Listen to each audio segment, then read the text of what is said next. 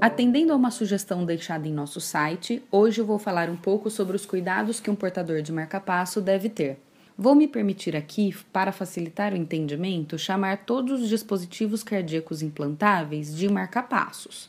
Mas além dos marca-passos, temos os ressincronizadores e os desfibriladores cardíacos, cada um com suas particularidades. As dúvidas mais frequentes dos pacientes no consultório são relacionadas ao uso de celulares, microondas, detectores de metais, cirurgias e procedimentos médicos. Vamos lá. O uso de celulares é permitido.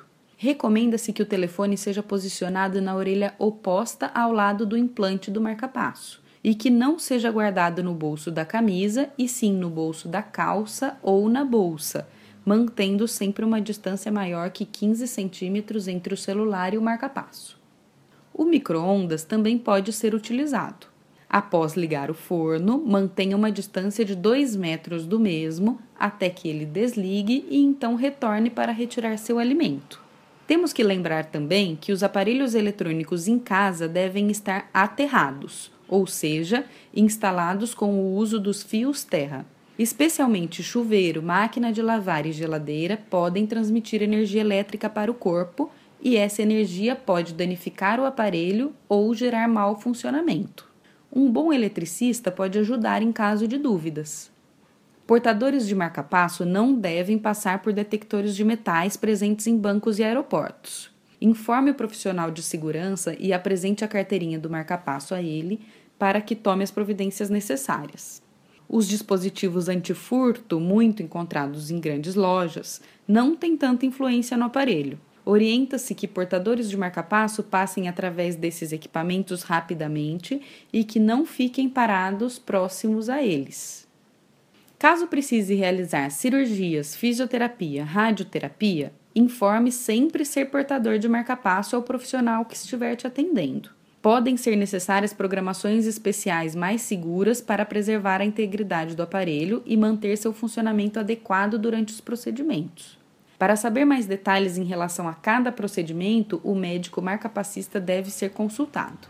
Alguns dispositivos mais modernos possibilitam a realização de ressonância magnética após ajustes na programação. Caso precise realizar esse exame, questione seu médico sobre essa possibilidade e os requisitos necessários.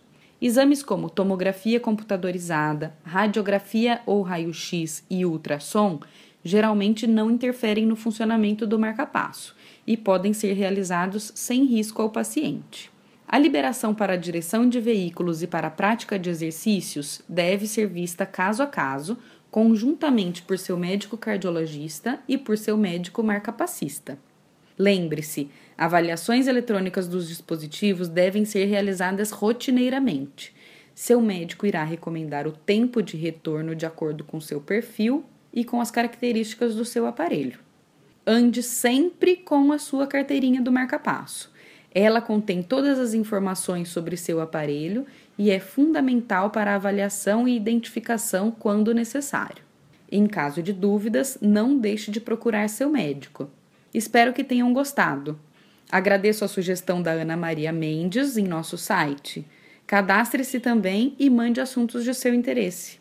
Eu sou a doutora Patrícia Rueda, cardiologista e arritmologista, para o site CardioDF.